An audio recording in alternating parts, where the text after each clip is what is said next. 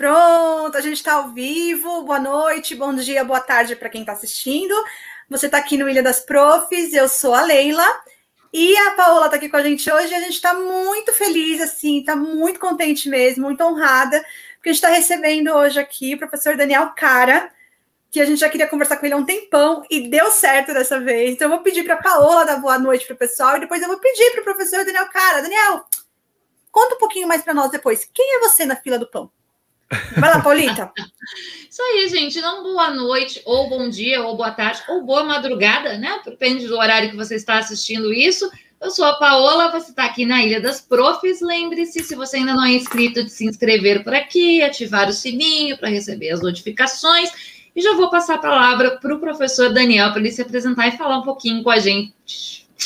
Quem ele é, como diz Leila, quem é você na fila do pão, Daniel? é difícil essa, essa questão de se apresentar, né? Mas vamos lá. Bom, eu sou professor da Faculdade de Educação da Universidade de São Paulo. Fui por muitos anos coordenador geral da campanha nacional pelo direito à educação.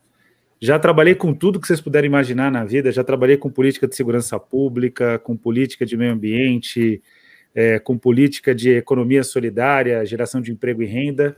Fui do movimento estudantil, nunca, nunca filiado durante o movimento estudantil, nunca filiado a uma corrente, a uma força, mas sempre atuando no movimento é, estudantil e nunca deixei de militar na educação. Então, já trabalhei em várias áreas, mas sempre tendo uma interface com a educação. E aí foi muito bom quando, em 2006, eu participei do, do processo seletivo da campanha nacional pelo direito à educação e ingressei de cabeça nessa área que eu sou totalmente apaixonado, educação, ciência e tecnologia, né, que é a minha causa de vida, né? E graças a essas andanças conheci inclusive o Ananias Oliveira, que é um grande cientista de dados que está aqui, né? É um, um assíduo é um tá assíduo... Está avisando que você é um cara. Tá avisando... Né? Exato, já ia dizer, Daniel está. o assíduo internauta aqui do, do canal, né? Sempre está junto aqui com o canal. E o Ananias Oliveira é cacto, assim como eu. Só que eu nunca tive o erro do Ananias. O Ananias, ele desconfiou que a Juliette não ia ganhar o BBB. E eu falei, ela vai ganhar, porque a base a base ali de, de apoio da Juliette era, era sólida, diferente da do Gil, né? Tá vendo, Ananias? Tem que, tem que, ser, tem, que, tem que ser cacto mais convicto. Bom, eu era mais Gil, né? Gostava, né? Foi muitas vezes cancelada, inclusive, nesse canal, Daniel. Os nossos inscritos, várias. a maioria dos nossos inscritos são cactos. E eu é, sempre eu fui sou... mais Gil, né? Eu Ai, sou inscrito sim. e sou cacto também, tá vendo? É uma característica de vocês. Mas a, a, Juliette é legal, pô. A Juliette é legal. Não, ela é legal, ela é legal. Inclusive, depois que ela se pronunciou é, contra o Bolsonaro assim, de forma explícita, trazendo junto os seus cactos, aí é que eu gostei mais dela, né? Ela Aí segue Lula, Lula segue ela, é tudo. É, maravilhosa, maravilhosa, maravilhosa. E gostei, eu gostei, achei justo quando ela ganhou, achei bem justo quando ela ganhou, achei, achei legal. É, vamos começar, Daniel. Eu queria vamos. falar com você. Nós vamos falar sobre um monte de coisas, mas eu queria falar com você sobre o assunto que está mais é, é, em voga e o assunto que a gente vai ter que pensar muito sobre ele é, ao longo dos próximos anos, que é o efeito, os efeitos da pandemia é, sobre a educação. A gente sabe, a gente já sabia, a gente que está em sala de aula, você como estudioso, a gente já sabe que há e sempre houve uma desigualdade muito grande em relação não só à desigualdade social, mas ela também vai lá na desigualdade educacional, né? Desigualdade em acesso à educação.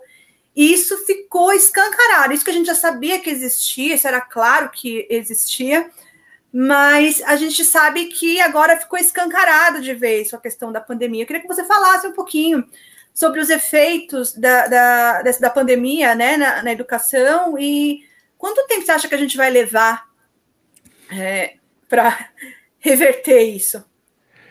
Então, Leila, eu, eu sou otimista até em relação a essa questão, sabia? É, comparado ah, com, com, com o que eu tenho visto né, no, no debate público brasileiro. Amanhã, inclusive, a gente vai ter uma reunião com, com as relatorias da ONU e vai ter também uma reunião com a minha grande amiga Kombu Boliberry, que, que é de Burkina Faso, é radicada na Nigéria e é a relatora atual para o direito humano e educação. E o sonho da vida dela é ser brasileira, né? Então, quem sabe eu consigo trazer ela para dar aula aqui uma época na, na Universidade de São Paulo. Já é corintiana, Tem todas Eita, as camisas aí? do Corinthians, claro. Não, Brasileiríssima. É brasileiríssima, corintiana. E, e eu tenho conversado muito nesses espaços e com ela de que a gente está enfrentando uma situação que é um trauma equivalente a um trauma de guerra, mas não é um trauma de guerra é, é, que, que, ele se assemelha, na verdade, mas não é exatamente um trauma de guerra pautado na, na ideia do risco iminente é, de morte, por mais que no Brasil seja um risco iminente de morte. Né? Ainda assim, tem diferenças que são óbvias, né, de uma situação de guerra, que é uma situação muito mais traumática. Sim, sim. E, e o, o, que eu vejo é que a, a questão da Covid-19, ela, é, se a gente souber trabalhar bem nas escolas, do que significou a pandemia, o que significou mais tempo ficar em casa, de como foi o enfrentamento da pandemia, ter a coragem de trabalhar a dor, porque a gente infantiliza demais a experiência das crianças.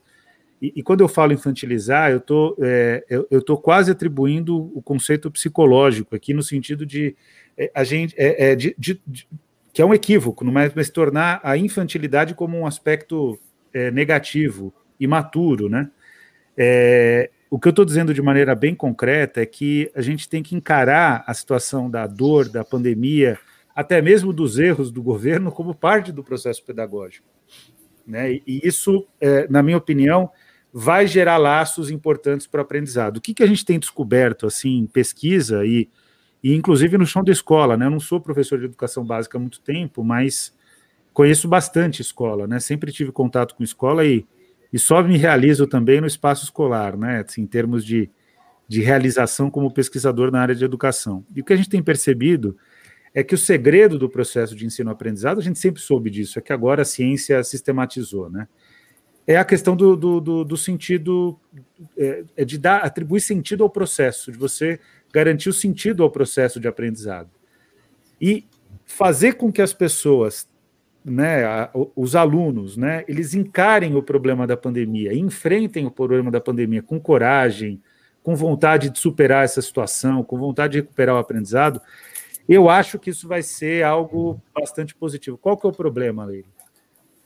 E, e, a Paula vai concordar, né? Embora a gente esteja em São Paulo, ela está no Rio Grande do Sul, acho que esse é um problema nacional. O problema é que não se dá espaço para os educadores fazerem a política educacional. Eu não sei se as gestões estaduais e municipais vão respeitar o fato de que o primeiro trabalho que a gente tem que fazer é conversar com os estudantes, é receber as crianças, é receber as famílias com calma, construir um replanejamento pedagógico, ouvir as dores, e vou dizer uma coisa com toda a sinceridade aqui: não é só dor de aluno, é dor de profissional da educação também. Quantos companheiros a gente não perdeu? Sim. Eu, eu, eu já perdi a conta ontem, eu tava, anteontem, eu estava numa, numa reunião com o Edinho, prefeito de Araraquara, que comparativamente foi muito melhor na pandemia, mas na educação vai mal. Por quê? Porque quer impor o processo de retorno sem a segurança necessária. necessária. Eu entrei num debate com o Rocieli anteontem, porque eu vi um vídeo do Rocieli absurdo, que ele cita a Bíblia, e aquilo é absurdo. Absurdo. Ele acha que a gente é bobo. Ele está querendo fazer um gesto para a base do Bolsonaro. Ele quer ser candidato. Não trabalha. Não trabalha. Nem ele nem o Dória trabalham efetivamente. Não, não, não assumem a gestão do Estado. E aí qual que é a questão? A questão é que a educação todo mundo trata como se fosse uma, é, um, é um problema. O, o governante ele trata a educação não como uma política que tem que se realizar para a formação da nação. Não só para quatro anos, né? Exato, para a vida, para a história. E, e, e na verdade, é, o que eu vejo é que assim nós temos condições de recuperar, não é recuperar o tempo perdido, mas de ressignificar a aprendizagem que veio acontecendo durante a Covid-19, porque tudo é aprendizado. Sim. Estruturalmente. Mas eu não sei se os governantes vão deixar que a gente faça o nosso trabalho, porque eles já estão, a, pelo menos desde a vinda do, do Dom João VI para cá, eles estão aí a, a, a, a quase quase 200, mais de 200 anos atrapalhando o trabalho dos professores, né? Então, é o que o Darcy Ribeiro falava, a crise da educação não é crise, é um projeto. É projeto. Tem que ter capacidade de enfrentar esse projeto. É, ainda nesse, já, já passo para você, Paula, que eu só quero pegar um gancho de um programa que eu assisti com você, do Entrevistas, Programa maravilhoso, aliás, com o Juca Kfouri, mas é um programa, salvo engano, acho que de dois anos atrás, ele está um pouco. É, tanta coisa aconteceu em dois anos que parece muito mais que dois anos, mas é uma era geológica já, né? De dois anos para cá. E ali você diz em um momento que só políticas educacionais não vão ser, não vão ser é, suficientes para sanar os problemas que nós temos. Eu queria que você falasse um pouquinho sobre isso, porque acho que entra nessa resposta que você deu primeira para a gente. É, esse é o ponto. Aliás, essa é uma ideia que, que, que não é minha, é do Paulo Freire, né? O Paulo Freire, com muita propriedade, aliás, daqui a alguns dias a gente comemora os 100 anos do Paulo Freire, né? Daqui a alguns dias a gente vai comemorar 121 anos do Anísio Teixeira, né, dia 12 de julho, e a gente não. A gente vai comemorar porque a gente, a gente ama a educação, mas o Brasil Sim, não comemora, né? Não. Ainda vai ter muito, desculpa o termo, imbecil bolsonarista, já estou fora do meu horário de trabalho, eu posso falar tudo, né? É, Pode. Que vai, vai, ainda ficar causando contra o Paulo Freire, mas o Paulo Freire dizia que muito... nunca foi devidamente aplicado, que faça-se justiça aqui, que nunca, nunca. foi devidamente é, aplicado, nem governos progressistas, Ó, viu, gente? Vou te, dizer, então... vou te dizer uma coisa, assim, a, a minha grande amiga na política é a Luiz Erundina. Né? E, e, eu comecei a me interessar por política quando a Erundina foi prefeita. Eu tinha Maravilhosa. 11 anos de idade, 12 anos de idade. E a Luísa, ela, ela inclusive diz que nem na gestão dela ela conseguiu implementar o, o sistema Paulo Freire, porque existia muita resistência, inclusive Sim. orçamentária. Mas o Paulo Freire dizia que a educação sozinha não, não, não, transforma a sociedade, mas sem ela tampouco a sociedade se transforma. transforma Essa que é a ideia, Leila. A, a educação, é, o maior erro que a gente tem é debater educação vinculada à economia. Eu dei aula sobre isso ontem na, na USP, né? As pessoas vinculam educação e economia. Vão falar assim: ah, então tem que investir em educação para aumentar o nível de renda dos brasileiros. Portugal, Itália, Espanha investiram muitos, os últimos anos muito em educação, continuam investindo muito em educação e não tem melhorado o nível de emprego. Melhorou agora, porque o governo é da geringonça, é de esquerda. Me desculpe quem não é de esquerda, mas Gestão econômica que, cria, que gera crescimento econômico é de esquerda. esquerda. Vamos lá. Brasil. Vargas, quando foi de esquerda, inclusive, nem sempre, mas é uma grande figura pública. Na minha opinião, o maior presidente em termos de impactos real em política de desenvolvimento foi o Vargas. JK, Luiz Inácio Lula da Silva e ponto. E os militares, naquilo, no pouquinho que eles acertaram de gestão econômica, com o mundo todo favorável para eles, no pouquinho que acertaram, acertaram porque tiveram políticas anticíclicas, né? políticas de intervenção do Estado na economia. E, e, e qual é o ponto? O ponto concreto é o que gera crescimento econômico é política econômica, mas o que gera uma nação soberana, que no médio e longo prazo é fundamental para o crescimento econômico, é política de educação, ciência e tecnologia. E vou dizer mais: não adianta só investir em educação básica. Tem que fazer política científica na educação básica, incentivo ao pensamento científico. A gente precisa de mais cientista de dados, inclusive como Ananias, e tem que fazer com que a política de investimento na educação básica encontre amparo na pós-graduação, que a gente está perdendo de cérebro. Eu Muito. No programa de pós-graduação da USP, eu estou desesperado, porque a gente está fazendo o maior processo de democratização de programa de pós-graduação da história do Brasil, na, na agora no, no, na seleção do mestrado e doutorado de 2021, mas tem um monte de aluno que, que não vai para a segunda fase porque já foi para o exterior. Nossa. Alunos excelentes. Gente que estaria aqui em sala de aula, que queria, que quer atuar na educação básica, mas quer ser pesquisador da universidade, atuar na educação básica, até vir concurso, etc. Mas que desencanta, porque o salário que a gente ganha é terrível, né? Sim. E isso tem. E, e aí você vê é, o, a desvalorização dos profissionais da educação na pandemia, a gente enfrenta o mundo, trabalha 30 vezes mais e ninguém respeita a voz do professor. Sim. Paulita? Desculpa, desculpa. Não, não, não, não, não, não, Eu ia fazer uma brincadeira. professor e das professoras, que a professor, professores são ampla maioria na nossa área. Né? Depende do. Eu acho que quando é ensino médio, já professor é mais, é mais, não é? É mais quantidade. Não, não, professor. Não, já igualou? Não, e o Brasil é o único país do mundo que, com tanta maioria feminina, só teve uma ministra da educação e na época do regime militar. É um absurdo isso. Ai, gente, é lindo isso. Vai lá, Paulita. a maior parte do professorado ainda é feminino. Né? Talvez isso também explique muito o fato de nós termos um salário tão baixo. É duro dizer, mas é verdade, Paula, é verdade. É verdade. Não, não é nenhuma brincadeira, não. É, é uma questão, é uma questão séria. Real, quando é as real. professoras, quando a gente inicia o processo de, de ter uma ascensão do número de mulheres em sala de aula, em que a gente passa a ter essa desvalorização. Mas ainda falando da questão da pandemia, né? É, isso é uma preocupação que eu tenho gigantesca de fazer o processo de acolhimento do estudante quando ele retornar. Eu sou supervisora escolar também, então fazer o processo de acolhimento é, dos colegas, né, fazer esse processo de acolhimento com os docentes, mas também fazer com os discentes. E aí a gente vem com a situação do por onde começar, Dani? Porque, na verdade, é, o que a gente percebe, não é só uma política, não é só a questão do governo, dos governos em si não darem é, o amparo necessário, mas a gente também vê muita resistência dos professores. Por que acontece essa resistência? É, tem muito professor já falando para mim, aí eu vou falar como supervisora mesmo, é, que ele quer voltar para dar aula de matemática. A pessoa acha que vai chegar no primeiro dia ensinando que 2 mais 2 são 4. Né? E não lembrando que aquela criança é, recentemente perdeu a mãe. Sim.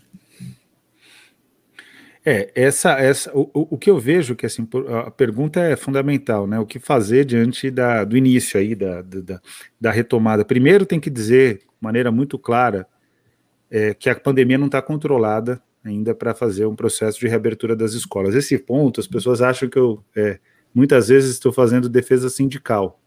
Não teria nenhum problema de fazer defesa sindical, até porque eu considero que a democracia se constitui a partir dos sindicatos. Sim é, não teria direito à educação, para quem não, para quem está assistindo a gente agora, é importante ter isso bem claro. Não teria direito à educação se não fosse a luta dos trabalhadores no século XIX.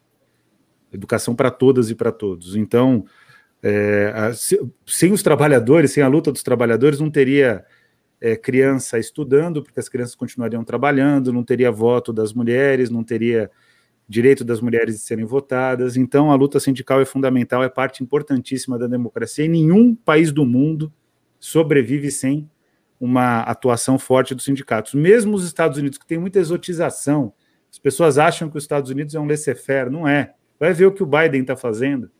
O Biden é um baita de um intervencionista, né? E está acertando. Eu era contra o Biden, o Ananias sabe disso. Eu, eu, sempre critiquei o Biden, porque eu era do time do Bernie Sanders, né? Grande parceiro. Ah, eu e, também. Uhum. E estamos junto lá com o Bernie. Viva Bernie! Eu espero que você continue na luta. Mas o fato é que é, essa, essa questão do que fazer, ela, ela tem que começar pelo básico, tem que ter a coragem de convocar, por exemplo, a gestão. Certamente isso não aconteceu, Paula. Se eu estiver errado, você me corrija. A gestão municipal de Porto Alegre tem que chamar os supervisores para pensar um processo em que os supervisores vão ter uma, uma, uma, uma estruturação de política que vão convocar os professores para fazer uma retomada planejada. Isso acontece em qualquer lugar do mundo. Na Argentina, as pessoas falam: ah, mas porque nós somos do hemisfério sul. Eu conheço a rede pública da Argentina, estão fazendo isso agora. E não é só em, em, em província é, comandada, governada pela, pelo, pelo kirchnerismo ou pelo justicialismo, enfim. É a mesma coisa no Uruguai. O Uruguai, as pessoas não, não, não imaginam, mas assim, o, o governo da, do, do, Frente Amplio, que é que a principal liderança que a gente reconhece é o Mujica, mas é, essencialmente do Tabaré, criou raízes de uma forma em que, aliás, lá, coisa mais maluca ainda, porque o grande reformador educacional, Anísio Teixeira deles, o Pedro Varela, chegou ao posto mais alto da República, e o Pedro Varela, no século XIX, propôs que a gestão da educação fosse democrática. Então é um conselho que faz a gestão da, da, da educação, conselho democrático, eleito, eleito democraticamente. Na época da ditadura, não acabaram com o conselho, mas não era democrático o processo de escolha. Mas esse conselho está tá discutindo, e que, que, tem muitos representantes ainda da, do, do, Frente Amplio, né, nas estruturas de assessoria, está discutindo agora é, como se faz o acolhimento. Ou seja, a, a, dificuldade brasileira, e aí vão dizer, bom, mas Uruguai é do tamanho de um bairro de São Paulo. Mas não tem nenhum bairro de São Paulo que está fazendo isso. Quer dizer, a dificuldade não é pelo tamanho, a dificuldade é pela indisposição. Então tem que ter a capacidade de chamar os professores. Antes disso, tem que chamar os supervisores e tem que fazer gestão democrática. Não é nada, não é nada, é um princípio da nossa Constituição. Está lá no artigo 206. Uhum. E que não é, não é realizado, né? Mas eu começaria por aí. Eu começaria ouvindo. Mas que gestor que eu vi, professor, né? Nenhum. Por não. isso que não, a coisa não anda, né? Aí por que a BNCC não tem funcionado, né?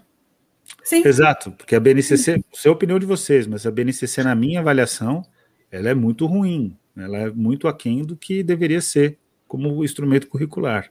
Mas ainda assim ela tem trechos que, por exemplo, a questão do acolhimento, a questão do acolhimento aparece na própria BNCC. Sim, não. O que acontece é que é, o, o, problema é qual é o grau de lateralidade e de centralidade, né? Sim. O, o acolhimento ele é, ele é, é lateral, né? ali nas, nas competências que uhum. Transcorrem para as habilidades. O que, o, o, que, o, o que é interessante observar, no caso da BNCC, os PCNs que foram feitos no governo Fernando Henrique Cardoso não eram de todo ruim, pelo contrário, eles eram melhores do que a BNCC, na minha opinião, em muitas coisas. A BNCC também não é de, de todo ruim, mas ela ainda é insuficiente para criar uma educação que de fato seja uma educação capaz de garantir a emancipação de mulheres e homens, uma educação libertadora, de pensamento crítico. Sim, não forma. Ela não vai nesse ponto. E esse ponto a gente podia fazer, né? Assim, não é que a gente. Eu, eu vivi um, um processo em Moju, na Amazônia, de reconstrução da BNCC, porque eles não aceitaram a BNCC. Ah, bom, a BNCC não fala da nossa cultura. Eles refizeram o BNCC. Era, era assim, era, era, era toda a região ali de Moju, era mil professores num, num, num, numa tenda, né, numa tenda gigante, com o prefeito lá, me chamou, tal, a gente foi discutir, chamou um monte de gente, começou a discutir, pô, saiu um, um instrumento curricular muito mais legal, até porque a BNCC é base, então dá para ir muito além da BNCC. Sim, dá para explorar mais, dá para aprofundar mais, né, e, e garantir as especificidades eu... de cada povo, de cada. É, eu fiquei com vontade de estudar em Moju. Eu voltaria lá para Ô, Daniel, professor, Daniel, é, Não, a, gente teve, a, gente teve, a gente teve um problema sério, é, é, ainda falando sobre a pandemia é, e a reabertura das escolas, em relação à, à pressão que foi feita, sobretudo das escolas particulares e de uma associaçãozinha chamada Escolas Abertas. Sim. Escolas Abertas. Eu queria que você explicasse um pouquinho para a gente quem são as escolas abertas e qual o objetivo desse pessoal, hein? Então, ó, a melhor matéria, porque eu gosto de incentivar jornalista jovem, né? a melhor matéria que foi publicada sobre escolas abertas é do Davi Nogueira no DCM. Vocês colocarem lá lobby, educação é, essencial, etc., vocês encontram a, a matéria. Escolas abertas é a, a, eu costumo dizer que o problema do Brasil é que o pensamento escravocrata do século XIX permanece entre nós até hoje. Ah, vídeo, videozinho que ficou, que foi ao ar hoje, não sei se vocês viram, de vídeo maravilhoso da influencer, reclamando não. que não tem, reclamando que não tem mão de obra praticamente escrava nos Estados Unidos. Ela não consegue uma empregada que fica o dia inteiro na casa dela, Nossa. que custe barato. É isso que eles querem manter. É isso que eles querem manter, exatamente. Então, o, o, que, o que é, o que é, é absurdo é que o pensamento escravocrata permanece entre nós, né? Ele é marca da gente.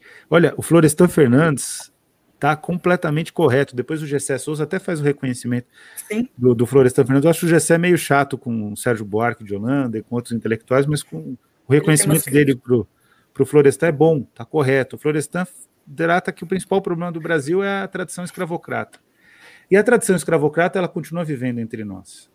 O, o, que, o que as pessoas não percebem é que o atraso, o arcaico, ele não é que no, ele, não, ele não conflita com o moderno no Brasil.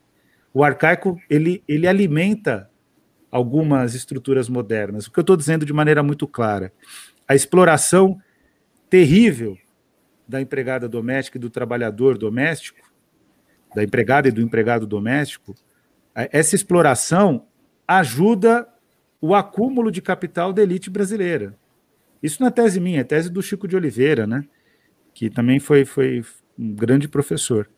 E o que, que acontece? O Escolas Abertas, ele trata, é, é um conjunto de mães super ricas, algumas dessas mães pagam cerca de 12 mil reais de mensalidade na Avenues que é uma das escolas mais caras do mundo, que é uma rede de escola caríssima, para que seu filho fique nessa escola, não é para aprender, é para fazer capital social. Porque qual é o grande lance de matricular numa escola super cara? Você pode matricular numa escola privada por projeto pedagógico, mas normalmente por que, que as pessoas matriculam numa escola super cara? Porque sabe que o filho do, do, do empresário X pode ser o chefe do seu filho, né? no caso, do filho dessa é, família. Construir é o networking. É networking. É só networking. É networking e, e, e aquele, aquela convivência endógena que faz com que o, o, pensamento escravocrata se reproduza, porque as crianças não nascem dessa maneira. Essas pessoas não nasceram assim. Elas não são escravocratas por definição. Elas se tornam. Elas se tornam, elas se tornam. E quando eu estou dizendo que são escravocratas, não estou dizendo que elas. Está é, é, tá muito próximo daquela ideia do, do, Silvio Almeida, do racismo estrutural, da maneira Sim. como se estrutura é, a sociedade brasileira, né? E aí qual é o resultado? Elas tem que lidar com o fato de que esse networking, se não tem educação presencial, está tá, tá impedido. De que a, a, elas, elas têm que aumentar o espaço da, do, que os filhos ocupam nas agendas.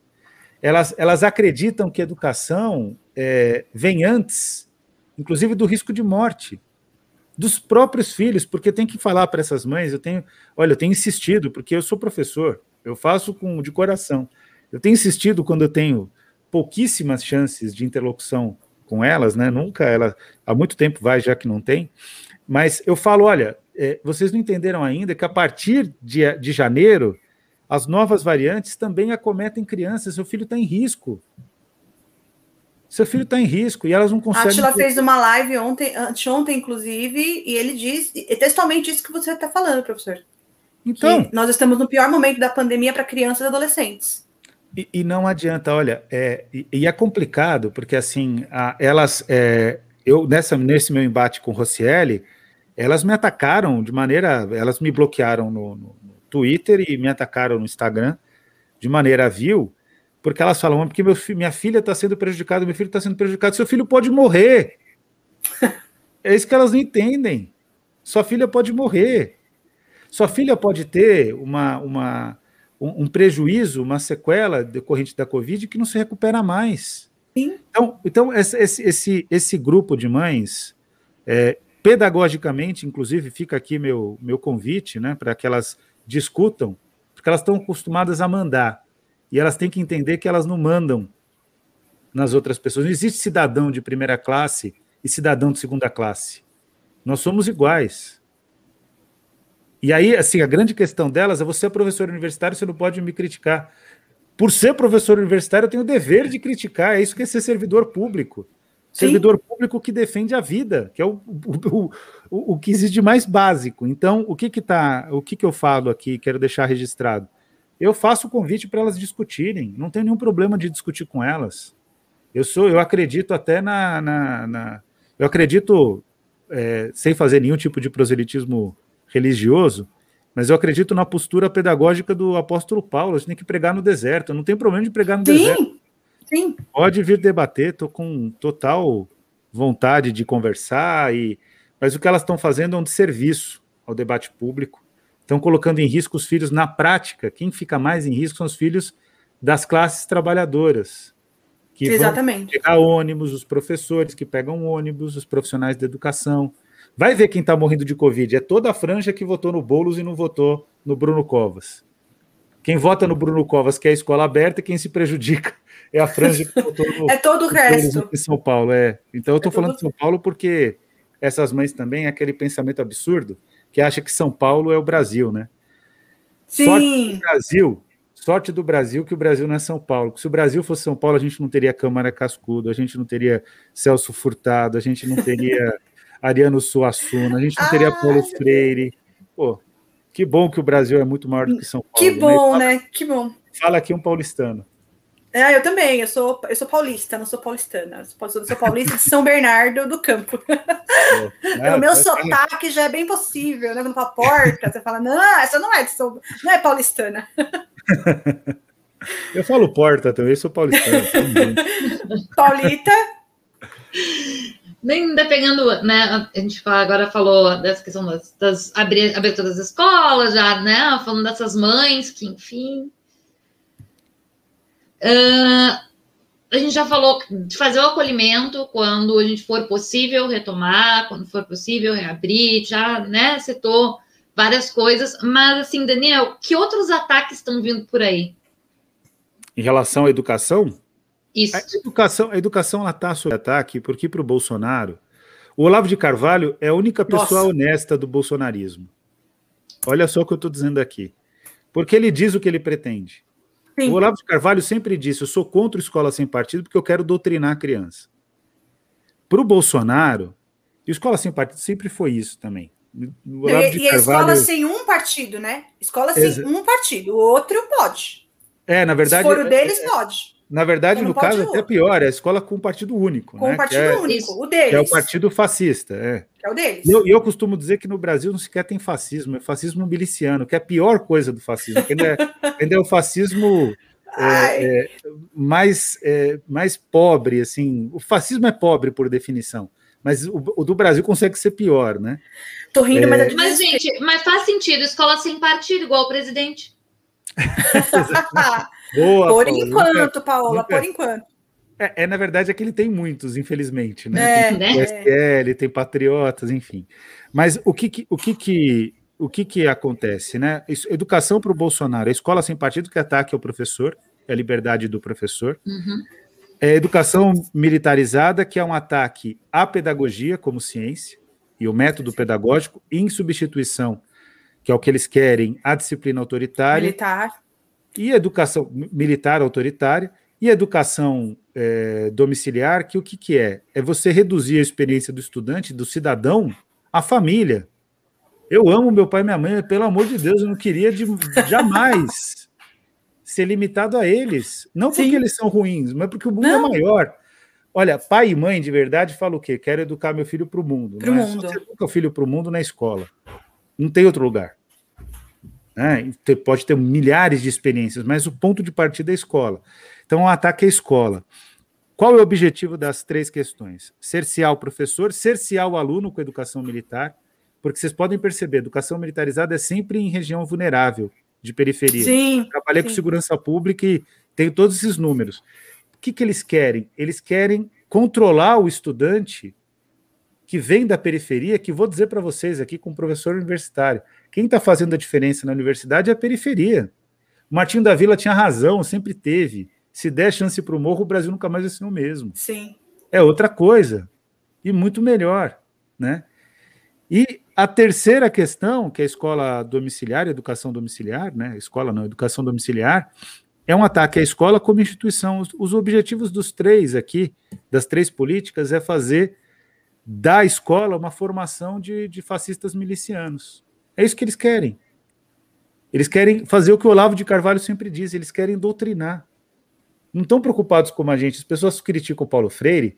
Paulo Freire, no Pedagogia da Autonomia, vai dizer: nenhum professor tem o direito de se dizer neutro, porque é impossível neutralidade. Sim, não tem neutralidade. Sim. Mas todos os professores têm o dever de jamais doutrinarem. Quer dizer, é, é, ou seja, a gente tem que ter a coragem de fazer. É que a gente está lidando, é, que a gente está lidando com, com o tipo de pessoa que acusa os oponentes de fazerem o que eles fazem, né? Isso, eles exato. acusam os oponentes de fazerem o que eles fazem. Eles falam que a esquerda doutrina, mas quem está armando tudo para doutrinar são eles.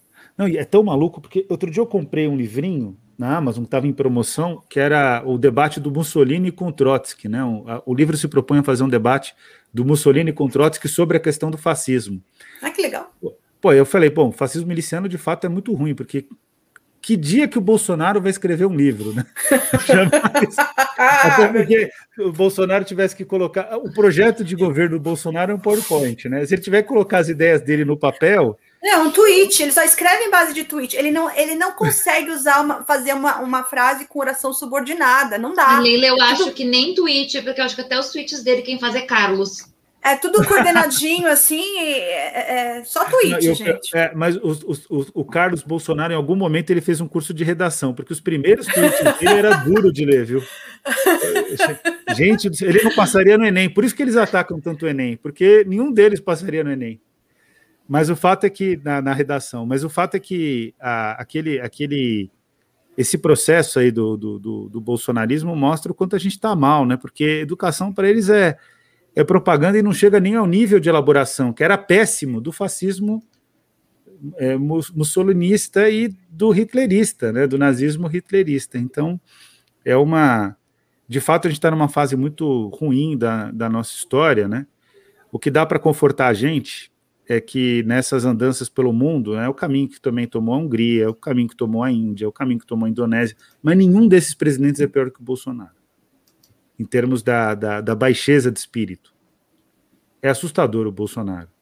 Eu conheci o Bolsonaro quando ele era deputado, né? Assim, até porque ele foi por muitos anos deputado. E, e o Bolsonaro não tinha coragem de debater com a gente, Leila. Não tinha coragem, ele era um covarde, o Bolsonaro foi construído. Aliás, uma das coisas que a gente tem que descobrir é quem construiu o Bolsonaro da maneira como construíram o Bolsonaro. Né? Porque eu sempre, eu sempre acho que quando você tem alguém que se elege presidente e a sua força política, e eu não tenho nenhuma vergonha de dizer, pelo contrário, tenho muito orgulho, minha força é a força da esquerda. Se a esquerda perdeu para o Bolsonaro, existe um mérito, infelizmente, do Sim. Bolsonaro no processo eleitoral, por mais que o processo não tenha sido legítimo, mas também teve mérito, né? Então é um mérito relativo, mas teve. E a gente teve o demérito de ter perdido. Então a gente tem que analisar como que ele foi construído essa história, porque é assustador o que a gente está vivendo. Eu acho que ele é um sintoma. Ele não é uma causa. Ele é um sintoma de algo, de algo, de muitas coisas. Mas eu acho que dentre essas coisas estão o fato de nós nunca termos lidado com as nossas chagas mais profundas, no caso da, da escravidão e da ditadura militar. Nós nunca lidemos com isso de frente, isso nunca foi colocado como uma questão para nós. E o que aconteceu é que o caldo que advém dessa, dessa, dessa cultura, desse chorume todo de, escra de cultura escravocrata, com a ditadura militar e com a coisa é, do justiçamento e não da justiça, acabou fazendo com que Bolsonaro parecesse que, que, que de certa forma, representasse ali o senso comum de que, olha, ah, é, tá ruim mesmo a política de segurança pública, então tem que matar o bandido mesmo, não pode deixar vivo, tem que matar porque é bandido. É, é, é, tem a questão da ditadura, que foi um tempo muito bom da ditadura, só vagabundo que, que morria, era só vagabundo que eles pegavam, gente. Não era ruim a ditadura, né? E quanto à escravidão, bom, a gente não precisa nem falar, né? Como eu falei agora há pouco do vídeo da influencer digital reclamando que lá nos Estados Unidos não existe, ela, ela precisa pagar por todo o serviço que ela quer. Ela estava reclamando disso, e ela disse que, em determinado momento que a gente que está aqui no Brasil, que tem empregada doméstica que fica o dia inteiro em casa e faz tudo, a gente está no céu. Porque lá nos Estados Unidos, se ela tiver que levantar um braço a mais, ela já cobra 20 dólares a mais. Se ela tiver que passar uma roupa a mais, ela cobra 30 do, 10 dólares a mais. Quer dizer, aí que tem as semi-escravas, estão no céu. Aqui não tem como, é que eu tenho que bancar a dona de casa, eu tenho que limpar minha própria privada. Então, eu acho que esse pensamento de uma classe média alta, classe média, e mesmo das pessoas mais pobres, com a questão do justiçamento, porque de fato é duro, né? Quando você vê uma, uma quando você sofre uma violência, quando você é assaltado em algum lugar, você a gente que trabalha tanto, que se esforça, levanta quatro horas da manhã, trabalha até a noite e de repente é vítima de, de um assalto, é duro mesmo você ver o bandido, você fala, nossa, e, e aí de repente você não vê uma resposta para isso e o Bolsonaro fala que não, tem que matar esses bandidos, esse vagabundo, que é tudo vagabundo. E aí acaba que tem uma turma. Assim, hoje em dia, e aí eu quero deixar bem claro, professor, quero deixar bem claro, que hoje em dia, quem ainda e ainda está fechado com o Bolsonaro, fechado mesmo com o Bolsonaro, para mim é igual ele. Tem a mesma, o mesmo caráter horroroso que ele. E com essas pessoas que ainda estão 100% fechadas com eles, não tem diálogo. Eu acho que a gente tem que buscar aqueles 40% que não sabem direito para quem, quem vão. Esses 40% a gente tem que lutar por eles. Mas essa base muito é tudo gente igual ele, é gente ruim, é um pessoal que inclusive depois que o Bolsonaro sair, vai ser difícil colocar de volta no esgoto de onde eles saíram, porque a gente abriu uma tampa de bueiro ali. Saiu gente, muita a, coisa. A, a, gente não, né? O não, é, tô dizendo a gente, é, tô dizendo a gente como brasileiro, mas eu, eu não, eu não ajudei nisso, não. Eu não ajudei nisso, não. É, eu, aliás, aliás, ajudei, aliás, chorei horrores quando ele se elegeu e falei com quem eu podia à época de ligar mesmo, falar, não vota no Bolsonaro, porque, né, avisar o pessoal, porque bem avisado foi. Mas eu ah, acho que quem ainda está com ele Não, não presta. concordo contigo. A Santíssima Trindade do Bolsonaro, os três pais do Bolsonaro, é o Aécio Neves, o Sérgio Moro e o Michel Temer, né? Lava Jato, a abertura do processo Sim. de impeachment, que na prática foi, foi feita pelo Aécio, né? Sim, exato. Tocando que é. não sabe perder. Não. Mas, e, e, Michel Temer, né? O Michel Temer. E assim, tão burro, tão sem visão política, o Aécio Neves, porque como a coisa no, no governo da Dilma estava indo, economicamente não estava indo tão bem, ela fatalmente não iria, não, não iria fazer alguém da esquerda, provavelmente, em 2018. Se ele tivesse esperado, tinha caído no colo dele, provavelmente, a presidência. Não que, eu, não que eu esperasse por isso, tá, gente? Mas eu acho que qualquer coisa é melhor que Bolsonaro. Então, assim, ele foi tão burro, tão sem visão do, do, do, que, né? Ele podia ter esperado, podia ter falado, opa, mas aqui vai ter uma crise que ali, quando chegar em 2018, pode sobrar para mim. Não. Ele foi burro, ele foi muito burro. Ele não teve, não soube fazer cálculo político. Foi muito burro mesmo. O nível que a gente chegou no país de achar que a Écio Neves seria um presidente melhor. Então, né? gente, olha. Tá pensando nisso. Né? Agora, o que, é, o, que é, o que é interessante, né? Que assim, você fala por que, que o Aécio não esperou? Porque é a mesma coisa das mães de escolas abertas. Uma pessoa Sim. mimada, o Aécio, é mimado. Não tem, é, não tem, só pensa nele, só pensa em si. É um negócio de louco. O Aécio sempre foi o bom vivan. Para ele, ele tinha que ser presidente porque o, o, o avô foi presidente, o Tancredo. Ele aspirava e, muito. E vou dizer para vocês, viu? Se vocês pegam as entrevistas do Tancredo ali, né, quando ele, ele começa a falar sobre o que ele iria fazer com o Brasil e, e o conteúdo das entrevistas, era uma pessoa super conservadora. Uhum. É, tem, tem mitos que se constroem na memória, né, que são pessoas Sim. que se santificam pela morte, né? O Tancredo era ultra conservador. O, o atentado foi aconteceu isso, não houve a morte, mas como houve o atentado, a, ali foi foi decretada a eleição do presidente mesmo, né? É, Quando o, houve o atentado. É, mas a maneira como ele conspirou contra o Franco Montoro, que foi um grande governador de São Paulo. Depois o Franco Montoro se perdeu como todos os tucanos, mas quando foi governador de São Paulo, foi um grande governador de São Paulo. Foi a época mais democrática da história do estado de São Paulo. Não teve governador que se aproximou do que foi a gestão do Franco Montoro, né? É, professor, o senhor falava, né, de, do, da escola, da escola é, da escola, na educação domiciliar, né? O senhor falou sobre é, a escola sem partido. E assim, tudo isso, além de ser é, é políticas é, que atacam né, professores, atacam educandos, também são tentativas de é, reduzir o Estado também na, na parte educacional né? Porque daí você diminui, porque por óbvio que a educação escolar, a, a educação, a escola em casa, ela não vai ser aberta para todo mundo, até porque a gente, né, a, a, as classes mais baixas, elas precisam, né, os pais precisam da escola muitas vezes para é, deixar seus filhos para que possam trabalhar.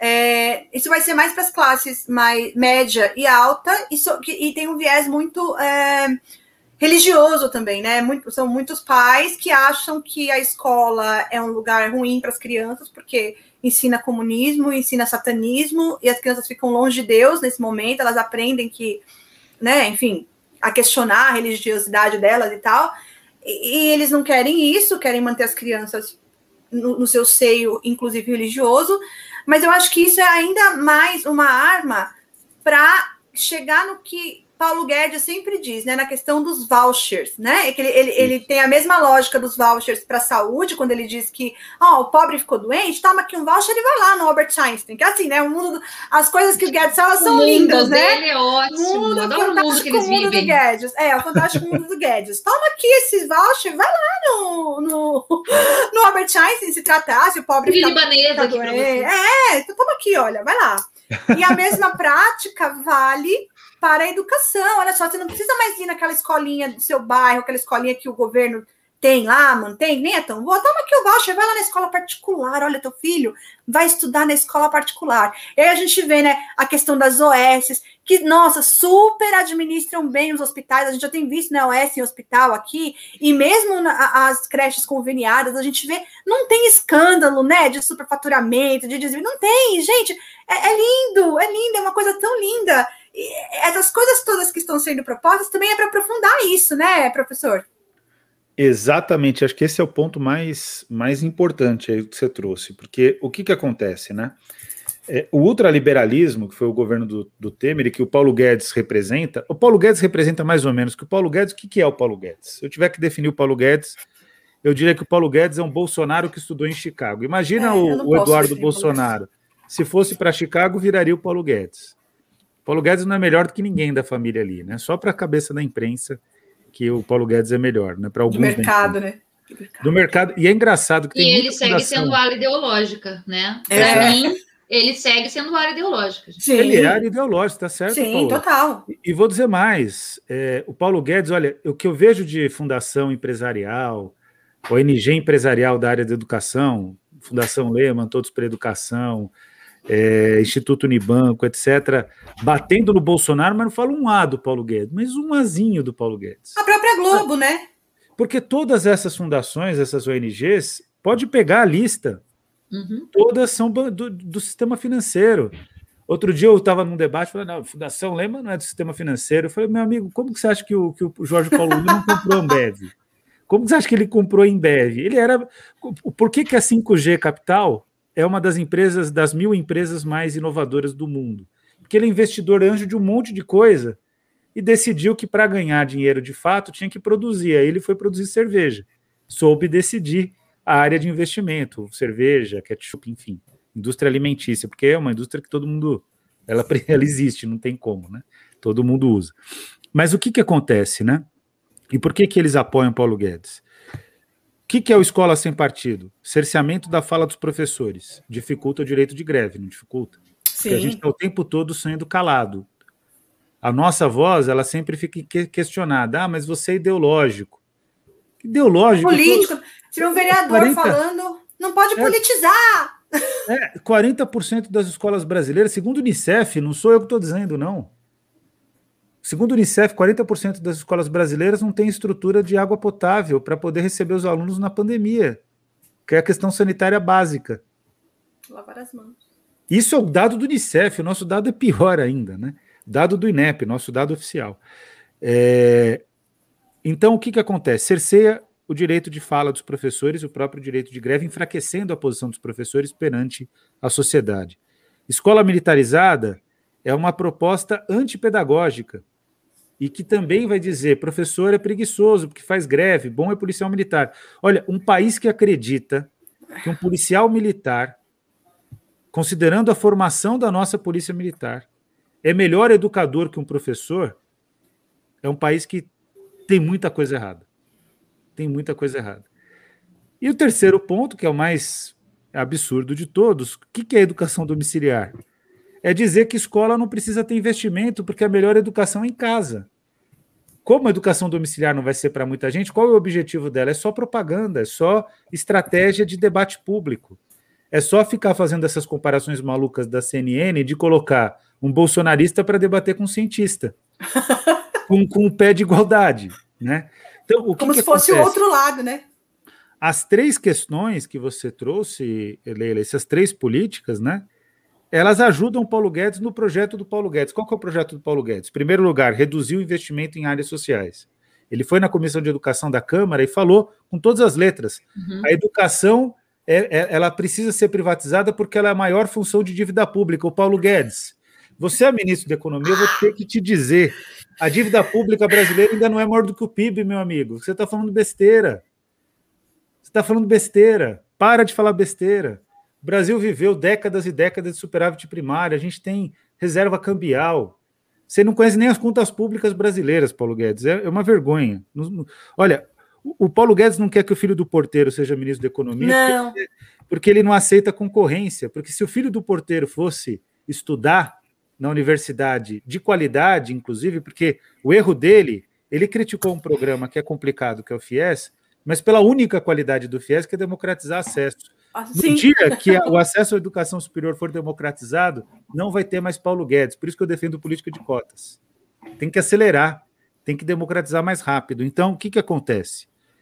O Paulo Guedes, é, ele quer controlar o reduzir o investimento em educação para sobrar mais espaço orçamentário para financiarização do orçamento público. O Paulo Guedes quer, e eu acho que essa, essa é a questão mais evidente, né? Ele quer construir uma política educacional que interesse ao bolsonarismo e aí é escola sem partido, educação domiciliar, escola cívico-militar. E o Paulo Guedes quer privatizar a educação porque ele quer ganhar, ele quer pegar o dinheiro da educação e colocar no bolso dele. dele. Sabe quanto é de dinheiro da educação básica no Brasil por ano? 232 bilhões de reais. Que empresário não quer esse dinheiro? Todo empresário quer esse dinheiro. Ou vocês claro. acham que o Paulo Leman atua em educação por. Porque ele gosta, por, por amor à educação. Gosta. Ele atua na área de educação porque ele é investidor anjo de uma série de empresas educacionais que uhum. trabalham com tecnologia. Aí uhum. vocês vão ver a manchete da nova escola, no início da pandemia, vamos transformar todas as, as, as, as casas em sala de aula. Olha o absurdo! E agora ficam defendendo o retorno imediato para. Imediato. Sem, sem nenhum tipo de controle da pandemia, né? É, sem que adolescente. A quem seja... é professor do Rio Grande do Sul, como eu do Estado, né? Professor da rede estadual do Rio Grande do Sul, pega o nomezinho da empresa que deu a formação ano passado, joga no Google Veja as ligações que ela tem. Só isso. Agora é eu fico curioso. Vou, eu vou fazer, eu vou pregar esse nome e vou procurar depois. Não, é no final você vai cair em Fundação Lehman, modelo é? híbrido é? de ensino. Ah, já, já antes, então, na, mas já na pandemia. Na verdade, não, o modelo híbrido de ensino no estado do Rio Grande do Sul é. Eu não vou nem dizer debatido, porque ele não foi debatido, né, Daniel? Ele foi imposto. É, quando nós nos tornamos, em 2019, projeto piloto para o novo ensino médio, em função da, da BNCC, é, a minha escola, inclusive, é uma escola piloto do novo ensino médio, é, eles já vinham falando na implementação do modelo híbrido de ensino, só que a ideia era que se começasse a ter as primeiras aulas em modalidade remota em 2022. Adiantaram tudo, né? Exato, mas em função justamente que nós viramos é, piloto, porque o Rio Grande do Sul era um dos poucos estados, se não me engano, era o único estado em que já eram mil horas por ano a carga horária do ensino médio no 800, né, que é a, a carga horária da BNCC. Então, a ideia era que em 2022 começasse. Então, você teria 2020, 2021 de implementação do modelo do novo ensino médio, né, 2020 primeira turma, segundo ano, e no 2022, quando chegasse no terceiro ano, a gente já ter a primeira turma híbrida. E aí você aumentar a carga, provavelmente seria ampliada a carga horária de 1.000 para 1.200, e aí você teria 200 horas em modelo remoto. É, enfim, era, é, era, mais ou menos um, isso que se falava nas entrelinhas, dentro da Secretaria de Educação, por, por alguns grupos. E o que aconteceu foi que eles tiveram que adiantar tudo para 2020 em função da pandemia. Então, na verdade, toda a parte de orientação técnica para os professores, que deveria ser feita ao longo de 2020, ao longo de 2021, foi concentrada em 2020.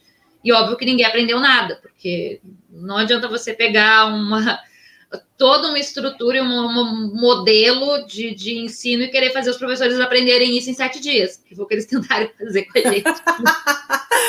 Ai, gente. Mas você tem sete dias para aprender modelo híbrido de ensino da Fundação Lehman. Vai. A gente está rindo, mas é de desespero, povo. A gente está rindo de puro desespero. Porque mas é olha... gente, o nome aqui, Daniel, é modelo híbrido de ensino. E é exatamente, se você pegar as diretrizes, ela é exatamente as diretrizes que estão, estão na, no site da Fundação Lehman para modelo híbrido de ensino. Paula, se você, é, é, enfim, eu não sei como que é a, a, a, sua, sua disponibilidade de tempo, mas você escrevesse sobre essa questão é fundamental. Essa informação, a maior parte, eu inclusive não, não sabia que estava nesse patamar. Eu, eu, porque a, quando a reforma do ensino médio autorizou a educação à distância, porque ela autoriza né, na lei, uhum a gente achou que isso nunca iria sair do papel dessa maneira que você está dizendo, é muito assustador. E casa com a ideia da, da Fundação Lehman de fazer a parceria com, com, com o Google, uhum, é, é, que é a do plano de aula, que é o plano de aula da nova escola. E aí tem a coisa mais maluca, né? Que eu conheço uma série de jornalistas da nova escola que faziam um plano de aula sem nunca terem pisado numa, numa sala de aula. e aí eu falava assim, mas como que vocês fazem plano de aula? Pô, fazer plano de aula é, é um negócio que dá tra... eu, eu pelo menos dá, sofro, dá, né? trabalho dá trabalho dá trabalho. Falei, como que vocês faziam? A gente simplesmente ia lá, pegava na internet, juntava, falava, gente do céu. É Eles absurdo, falavam, Daniel, né? eu sempre achei errado, mas eu sou trabalhador, eu, eu sou trabalhadora, né? Então, olha. É o Rio Grande do Sul tem a parceria com a Google. A gente está ah, então tá, tá. Classroom. Tá tudo casadinho, é? Eduardo Leite, hein? Eduardo Inclusive, Leite. se você ingressar, a gente tem, se for indo pelos sites, assim, se a gente vai indo nos links dos sites governamentais, a, in, até a, a, o que a gente precisa, ver a matriz curricular, pronto, o que, que a gente precisa trabalhar. Caramba, Paula. Maravilhoso, né? Ó, se você quiser fazer agora Eles escrevendo para a gente assim, não fui eu que optei junto com os meus professores, entendeu, Daniel? De discutir. É, a gente tem o um novo ensino médio, tem disciplinas novas no novo ensino médio. É, né? eu vou colocar isso agora. eu mesmo dou aula em uma delas. Eu não consegui debater com os meus professores, de sentar com eles e dizer assim: vamos estruturar aqui um trabalho integrado entre os diferentes componentes para trabalhar essas habilidades, que objetos do conhecimento a gente vai trabalhar em cima disso, como, né, em função do modelo híbrido. Eu não tive essa possibilidade. A matriz veio assim, essa aqui é a matriz agora da aula. Ó, oh, Paula, já te convido. Você, você já, já fez mestrado, doutorado? Mestrado, sim. Doutorado então, ainda não. Eu te, te convido para fazer parte do nosso programa, fazer, claro, tem um processo seletivo, mas esse trabalho que você pode fazer é, é importantíssimo, porque você, na verdade, a partir do Rio Grande do Sul, está dando o cenário do que a gente sempre achou que poderia acontecer e que infelizmente já está acontecendo, né? Vamos registrar aqui que governador Eduardo Leite, que papelão, hein, governador? Uhum. Mas ele, ele é tão queridinho. Olha, a coisa mais vergonhosa que existe eu sei que a, que a Leila tem que fazer uma pergunta aí, mas eu estou empolgado com a conversa. Fica tranquilo, aqui. pode ir. A coisa mais vergonhosa que existe, Paulo, é que é, essas, esses encontros, eu já fui convidado para vários deles, né? Que eles pegam um monte de gente do Brasil e leva para a Universidade de Oxford, Cambridge, é, Harvard, Stanford, enfim, leva para a Universidade lá dos Estados Unidos, Yale, para comprar a cabeça da pessoa e a alma da pessoa. É basicamente isso. O Eduardo Leite, vários governadores, Cid Gomes, foram para essas atividades. Isso é uma vergonha. Isso é tráfico de influência. Isso tem nome, tipificado, inclusive, é tráfico de influência. Porque você paga uma passagem, tem gente que se vende por tão pouco. Você paga uma passagem, aí você compra todos os argumentos da, da, da instituição. E você começa a professar os argumentos das instituições que bancam, né? Não é só a Fundação Lehman que faz, várias fazem. Isso é um absurdo, isso é, é totalmente antirrepublicano. Porque o CEPERS vai, vai conseguir mandar algum parlamento, vai levar algum parlamentar para. Não precisa ir para Oxford, para Gramado? Lógico que não. Porque o CEPERS faz política. Eu estou falando do CEPERS porque é o sindicato que a Paola é filiada.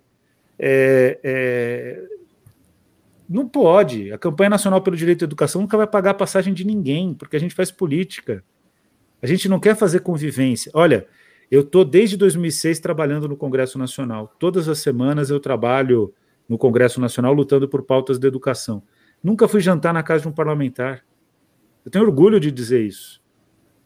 Eu, a minha relação com os parlamentares é uma relação política, mesmo com os que são do meu campo. Né? A única parlamentar, as únicas parlamentares que eu tenho relação, Fátima Bezerra, governadora agora do, do Rio Grande do Norte, e deputada Luiz Erundina. Deputado Glauber Braga, que, que até no passado a gente tinha mais contato, mas a gente mantém um bom contato, e deputado Bacelar da Bahia, mas é porque paixão por futebol, etc.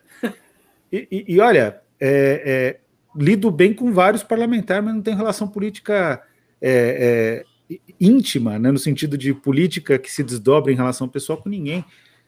A gente trabalha assim, agora eles pagam passagem, vão fazer jantares, café da manhã, Aí é fácil fazer política. Eu vou dizer uma coisa para vocês: tirar o dinheiro desse povo, ninguém fica de pé. Se tirar o dinheiro desse povo das fundações ah, que vivem falando na imprensa, ninguém fica de pé. Sim. Né? Quem fica de e pé assim, é quem está. Corrupto e ruim e mal é o Estado, né? Exato, aí tem esse corrupto ponto, e mal é, é o Estado, é sempre o Estado, né? O, o, o mercado, o cara do mercado, o empresário, é o cara que quer dar o jeito no país, né? Mas eh, quem atrapalha é sempre o Estado, é o mal. O mal do mundo está no Estado. Mas, né, a gente esquece que, assim, se tem um que é corrompido, é porque tem um, alguém que corrompe. Mas no Brasil a gente está acostumado a jogar luz sempre no Estado quando é corrompido e fica ali na sombra quem está corrompendo, como se não tivesse nada com isso, né? Não, Olha, ele, ele que aceitou. Não, e é só... é engraçado, que o Estado ele, ele, ele parece que ele tem personalidade, parece que o Estado é um homem, né? Que, é, que, é igual direitos humanos, se... né? É os direitos é. humanos. É, então não, o Estado, o Estado é o Estado é corrompido. Quem, quem, na verdade, corrompe o Estado é quem faz o exercício do governo do Estado. É quem trata o Estado como, como o seu quintal. Como sua propriedade, né? Um braço ali, um acessório. Elite brasileira, né? Sempre, enfim.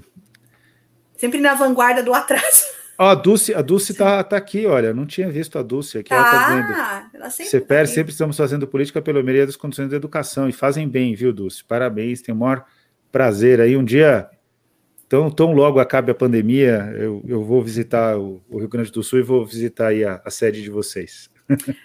Professor, a gente está com uma hora de live. Sim. Eu tenho mais três perguntinhas para a gente bora, bora, bora, bora. Pode, pode. Não, não tem problema. Eu tô com tempo. E você que está aí do outro lado, não esquece de dar o like aí, de comentar, de fazer alguma coisa para dar engajamento, porque essa conversa tão maravilhosa precisa ser vista por muita gente. O professor Daniel tem que ser visto por muita gente, porque ele é necessário. Professor, deixa eu te fazer uma, uma outra pergunta aqui.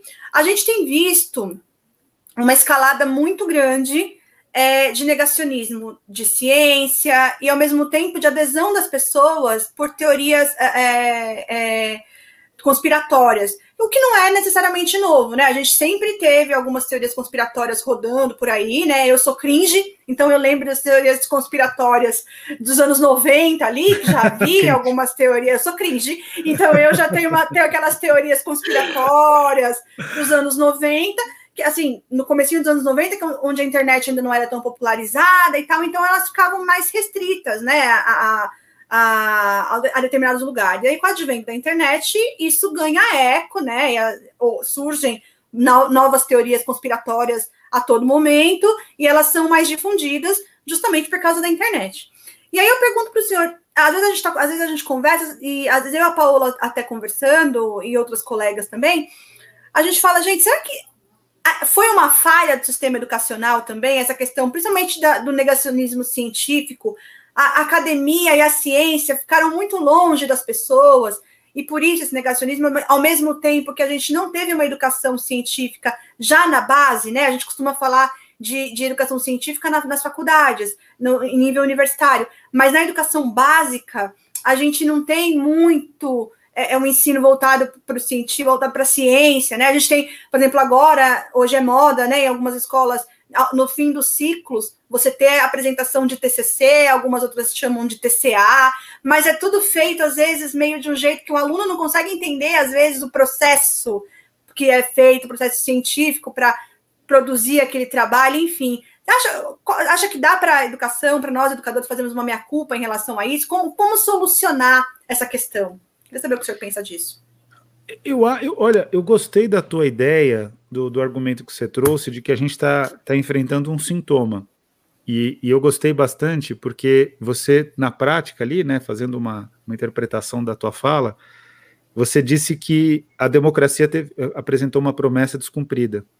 Porque democracia, uma vez eu estava debatendo com um grupo de empresários, e eles estavam dizendo: ah, mas as pessoas no, na periferia não sabem o que é democracia. Eu falei: meu amigo, na periferia não tem pão na mesa.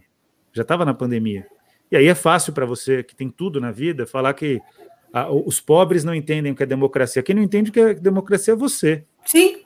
E, e assim, gente, me desculpa, eu fico, eu fico, eu, eu não tenho, é, eu, eu, meu, eu, eu, vai passando o tempo, eu vou ficando mais intolerante a esse tipo de fala preconceituosa. E, e eu acho isso um, um, sinal de que eu estou sendo melhor educado pela vida, né? Porque eu estou ficando mais livre, né? Tem coisas que a gente não tem que aceitar mesmo. Esse tipo de fala a gente não tem que aceitar. Sim, nunca. Então, o que, que acontece? A democracia não cumpriu com a sua promessa. E uma democracia que não cumpre com a sua promessa, ela abre espaço para é, é, uma, uma, uma tentativa de reencantamento do mundo.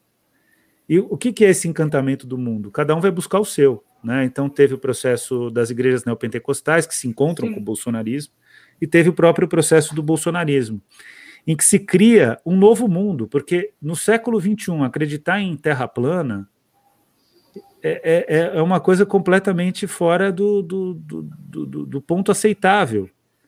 Né? Ter desconfiança se o homem chegou na Lua é uma coisa assim completamente absurda. É não observar e muito mais, e coisa mais maluca, porque fazem isso escrevendo num celular. Sim. Que tem, a, a, tem tecnologia embarcada que só foi possível porque o homem foi para a Lua. Na pesquisa para o homem para a Lua é que tem essa tecnologia embarcada. Então, o que, que a gente tem que fazer? Eu acho. A gente tem que lutar pela democracia, porque a, o, o, problema é que a gente tem que lutar por uma democracia que seja uma democracia real. E você, Leila, trouxe a questão da democracia real. Como pode um país ter vivido uma experiência nefasta de ditadura, o principal jornal do país chamar a ditadura de dita branda? Dita branda. E, e quando a Dilma, olha, tem uma coisa assim, eu vou dizer, é, eu tenho um, um, um, respeito muito grande com as pessoas que eu já tive boas brigas. Uma delas foi a, a uma dessas pessoas é a presidenta Dilma Rousseff. O combate que fizeram essa mulher, porque ela quis regulamentar o trabalho da empregada doméstica, porque ela quis é, fazer um processo de anistia, que a Dilma não passa pano. A não. Dilma tem vários defeitos. Eu acho que ela é inábil politicamente, ela tem Sim. um monte de, de dificuldades, mas 90% dos problemas que ela enfrentou é porque ela era mulher. Sim. Essa é uma verdade que a gente tem que, que, tem que ter coragem de encarar. E aí o que, que acontece? Você já respondeu essa questão. Uma democracia que não cumpre a promessa, um Estado que não garante qualidade da educação, que continua dando péssimas condições de trabalho para os professores, um sistema único de saúde que é heróico, mas é subfinanciado, Sim. É uma política de assistência social que nasce e depois morre com Temer, nasce com a Dilma, morre com Temer, o Sistema Único de Assistência Social. É, é um país que as pessoas começam a acreditar naquilo que é mais fácil para elas acreditarem, que conforta mais rápido. O Gessé Souza, o melhor trabalho dele não são os últimos trabalhos, é o trabalho dele no início dos anos 2000, em que ele vai dizer: o neopentecostalismo vai substituir o Estado se a gente não agir rapidamente. E é só a gente pensar o que é a Igreja Universal. A Igreja Universal fala que eu discuto. Sim. Aquele programa na Record, não sei nem se passa mais na Record. Passa, mas passa. eu, quando chegava de madrugada, eu namorava com, com a Flávia, que era um ombudsman da Folha até pouco tempo atrás, quando eu era adolescente, faculdade. E eu morava em Pirituba, então a Flávia morava em São Bernardo. Quando eu chegava em casa de madrugada, eu ligava, porque não tinha nada para assistir, não tinha TV a cabo, eu ligava no Fala que eu discuto. Eu achava aquilo genial, porque Sim! É, era um pastor ouvir. Eu falei, gente, isso daí é terapia de massa, né? Porque era um pastor simplesmente ouvindo. É. O problema é o que vinha depois, né? O que, que o pastor fazia com a vida daquela pessoa. Sim. Então, eu acho que a gente precisa. É, é, a gente precisa compreender o ponto que você trouxe, né? A, a crise da ciência é porque as pessoas não querem acreditar no que é factual as pessoas acabam acreditando numa, numa, num novo, numa nova forma de encantamento. Todo mundo, as pessoas de fato estão robotizadas, e se elas não estão robotizadas pelo bolsonarismo, elas estão robotizadas pelos comportamentos, pelos controles comportamentais da internet, dos algoritmos. Sim, dos, do, das redes sociais. E aí não tem jeito. Como fortalece a democracia? Distribuição de renda, educação, ciência e tecnologia. Como fortalece, é, como se faz a superação desse processo do, do bolsonarismo? distribuição de renda, investimento em educação, ciência e tecnologia. E sim, eu coloco distribuição de renda à frente, porque sim. educação não é uma coisa que você investe hoje e amanhã já tem resultado. Tem que ser projeto de Estado mesmo, né? Que, que não, não deve ser para quatro anos, a cada quatro anos e tal. Não, é um projeto para uma. Né, eles gostam tanto de falar dessas, dessas nações que são potências. Todas essas nações que são potências, elas fizeram investimento, fizeram e seguem fazendo investimento maciço em educação, né? A gente Exato. tem agora, a gente tem agora que é, é essa briga para tornar educação serviço essencial, o que na prática para eles é para não deixar mais que o professor faça greve, né, para cercear o direito de greve do professor, porque é, é edu educação como serviço essencial, mas não como prioridade, porque todo ano, de quatro em quatro anos, você ouve todo mundo falando, ai, porque educação é a minha prioridade. E a gente vê que, infelizmente, né? Desde que eu sou.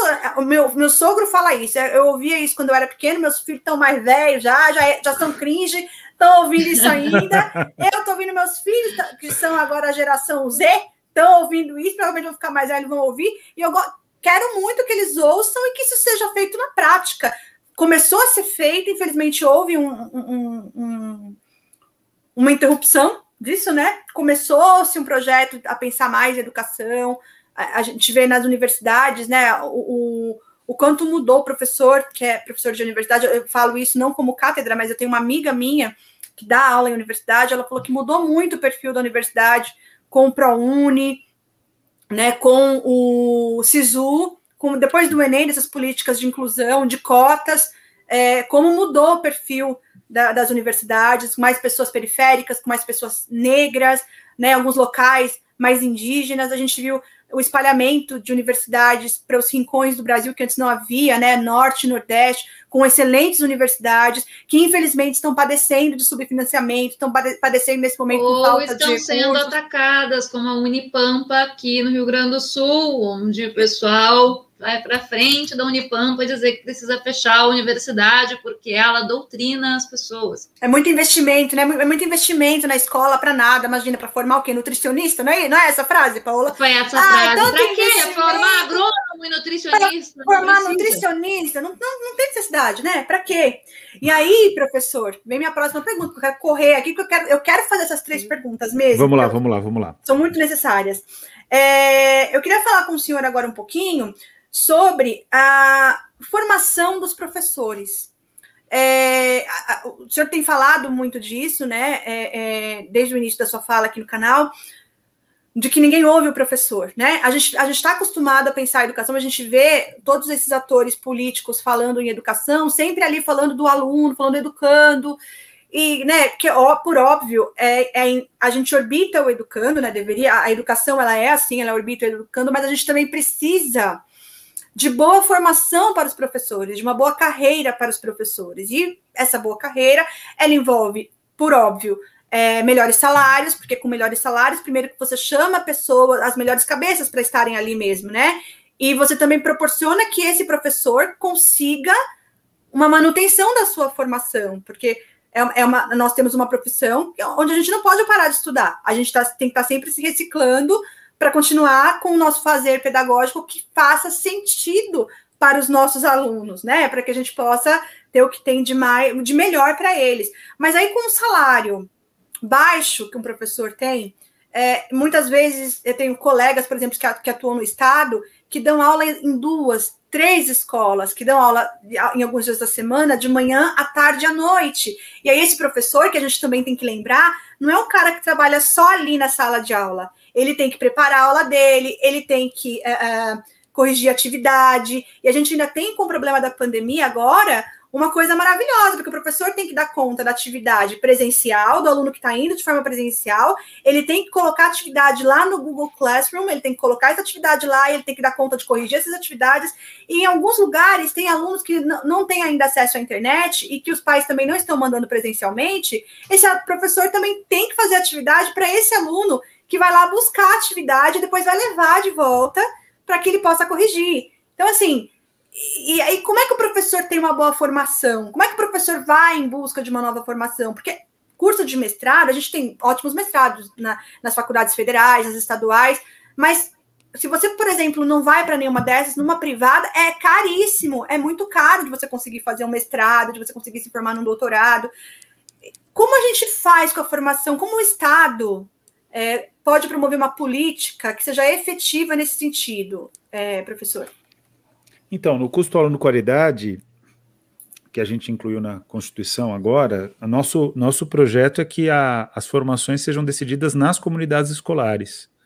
Porque, além de tudo, Leila, é importante reiterar que a formação do professor ela também tem que estar tá alimentada por um projeto político-pedagógico da escola em que ele atua. Sim. Por mais que ele atue em duas, três, enfim, ele tem que ter isso vinculado com, com o projeto político-pedagógico de cada escola.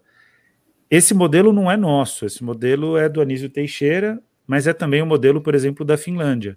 Então, a comunidade escolar é uma unidade de aprendizado. Então, ao invés de você ir buscar na universidade, é só via mestrado, doutorado, que é o que tem hoje, né? Você vai poder, a própria faculdade, a própria escola vai ter o direito de determinar qual é o curso que ela quer oferecer para os professores. Isso é negociado dentro da sala, de, dentro do, do, do, do, do conselho escolar. E com a, inclusive com a participação do, dos pais, etc. Né? Essa aqui é a experiência. Agora, Isso não tira o fato de que é importante ter mestrado e doutorado. Sim, sim. Precisa ter mestrado e doutorado mais em universidade pública. A universidade pública faria muito pela educação básica, porque já, pelo menos no caso da USP, já tem muitos projetos com escolas de educação básica. É muita coisa, muita coisa. É um número, inclusive, incalculável, porque cada professor tem 30, 40 projetos, é um negócio meio maluco. Mas, é, em termos de massa, a universidade pública colocar, colaboraria demais com a escola, ofertando mestrado e doutorado. E se não for possível ser o mestrado e doutorado acadêmico, pode pensar em outras alternativas de pós-graduação. Então, eu acredito que essa, essa questão tenha que ser melhor trabalhada. Mas é, a, a, a, as faculdades de educação, minha impressão, né, conheço bastante a Faculdade de Educação da, da Universidade Federal do Rio Grande do Sul, aqui a Faculdade de Educação da USP, a Faculdade de Educação tem disposição, as reitorias não têm disposição nenhuma. Uhum. E aí é um problema que a gente tem que enfrentar. Por quê? Porque só se valoriza ciências que eles chamam de ciências duras, né? Sim. Ciências humanas não. Só que eu não conheço nenhum país do mundo que foi para frente sem ciências humanas, né? Sim. É uma... Aliás, nenhum país foi para frente se só investe numa área da ciência, né? Tem Sim. que investir em todas, né? Desde, desde sempre, né, professor? Desde sempre. sempre. Ciências humanas são essenciais também para para a vida, né? Para o cotidiano da gente, elas são muito necessárias. Até porque é... a, a, gente faz educação sem saber para onde a gente vai. Pra, qual é o caminho? O que, que o Brasil quer ser? Né? É, exatamente, não tem, porque não tem um projeto, né? A gente, e mais do que nunca nesse momento a gente está vivendo um governo que não tem projeto. Não tem um projeto de Brasil. Ou tem, né? Tá aí 500 mil motos para mostrar ah, que sim, mas não é um projeto para os brasileiros, é para alguns brasileiros. É um projeto para alguns brasileiros e é um projeto que sempre esteve em, em voga. Não é um projeto é, é, é desde, desde o Império. é esse projeto é meio 2.0, assim, só que tá, né? Vigorando, é, mas já, nós estamos. Talvez já seja o 5.0 aí. Teve muitas atualizações. Né? Bolsonarismo é mais uma. É, professor, é, a gente ainda falando nessa área é, de, do, do, projeto educacional, tem uma outra coisa aí que a gente falou agora de coisas que estão é, é por vir para atacar a escola, mas eu queria que o senhor falasse uma coisa que, assim, ainda bem que não passou batido, ia passando batido para mim, que a pergunta estava pequenininha aqui, porque tinha acabado espaço na folha. o qual vai ser o impacto da reforma administrativa nas carreiras educacionais, professor? se for o texto que provavelmente vai ser o texto apresentado, vai ser a destruição da, da, da carreira docente. É, a reforma administrativa é, é uma reforma de destruição do Estado, né? Para entender o que está acontecendo, vale a pena pegar o discurso de 1 de janeiro de 1995 do Fernando Henrique Cardoso. Ele vai dizer que o objetivo dele é destruir o Estado varguista. Quando ele diz que o objetivo dele é destruir o Estado varguista, ele está dizendo que o objetivo dele é destruir o Estado brasileiro. É uma tentativa de Estado de bem-estar social brasileiro, que começa com Vargas e que avança, se aprofunda na Constituição de 88, que é um Estado de bem-estar social normatizado, mas não realizado, que é o que a gente vive, que é essa democracia que não cumpre sua promessa. E aí fica difícil dela ser defendida a, a, o, a, as políticas neoliberais, inclusive do governo Fernando Henrique Cardoso, elas fazem com que a democracia não seja cumprida. Né? E mesmo as políticas de, de, de renda do lulismo, sem estarem vinculadas num forte processo de industrialização, que estava planejado, mas a Lava Jato desbaratinou. Tive orgulho aqui em São Paulo, fui apoiado no, na, na candidatura ao Senado pelo Luciano Coutinho, que era o presidente do BNDES, que foi. Até o próprio Bolsonaro assumiu que não tinha caixa preta do BNDES. e o, Luciano sofreu demais. E, e, o Luciano, quando ele, ele foi fazer a fala, né, de, em 2018, de apoio à candidatura, ele falou assim: gente, é, vocês não têm noção do que é tentar fazer política industrial no Brasil. Então, o, o fato é que é, a, o, o, ponto que, que a gente precisa é, ter muita, muita clareza é que a, a, tentativa do governo Bolsonaro e do governo Temer é de destruição do Estado brasileiro. Eu levei para o Gordon Brown, quando na emenda constitucional 95 de 2016 tramitava como PEC da morte, PEC 241, lembram? PEC do teto dos gastos? Uhum. Eu, fui, eu fui convidado para ir para uma reunião na ONU que era com o Gordon Brown, que era o presidente da Comissão de Educação. E apresentei a PEC em tradução juramentada. Até saiu no Globo essa história. Tá? É, na, no, na Agência Brasil na época. Não sei se apagaram da Agência Brasil. Mas aí o, o, Gordon Brown fala: nossa, essa é a política econômica mais cruel do mundo, porque um presidente determina a política econômica por 20 anos, de vários outros presidentes. Sim. Eu falei, sim, cinco gestões. Ele falou: não, é impossível, isso é um absurdo, né? Então, então o que que, o que, que, que, que eu vejo aí nessa história que você está tá trazendo, né? A gente tem que ter clareza que a reforma administrativa é a destruição do Estado brasileiro, e para destruir o Estado brasileiro tem que destruir as duas maiores políticas: política de saúde e a política de educação. É, hoje, na Câmara dos Deputados, nós fizemos uma audiência pública, dois parlamentares assumiram o compromisso de fazerem emendas para salvar os educadores dos efeitos da reforma administrativa. Eu, é claro que a gente apoia essas emendas, mas vou dizer uma coisa com toda, com toda a franqueza e de coração aqui: não vai adiantar.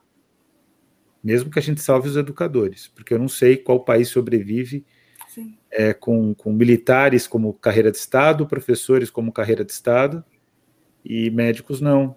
Enfermeiros não. Eu vou dizer não. uma coisa para vocês: enfermeiro é mais importante que médico para sobrevivência. Sim. Enfermeiro... Quem cuida do paciente ali é, é o enfermeiro, né? Então, então o, o, o fato é que é, a gente tem que ter essa, essa clareza aí de que a reforma administrativa é uma reforma contra nós. E me desculpem aí a bancada, bancada Lehman, que ficou convencionada como bancada Lehman, esse centro meio confuso, né, que, que tantos parlamentares fazem parte, mas é impressionante como Tabata Amaral, Felipe Rigoni, né, ocupam esse mundo aí, né?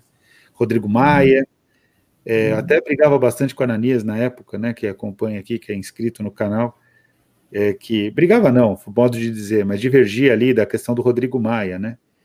É, é claro que o Arthur Lira é péssimo, mas o Rodrigo Maia nunca teve chance de ganhar a eleição na Câmara, né? E vendia como se fosse amanhã a vitória, né? Sim. E, e, a gente tem que ter clareza também que não adianta acreditar nesses parlamentares, porque é aquela história da, da, da, da charge de hoje, né? Tem esquerda, tem é, terceira via e direita. É a direita. mesma coisa. No fundo é a mesma coisa. O que a gente tem que fazer um esforço muito grande é para eleger mais gente que de fato tem compromisso com o povo brasileiro.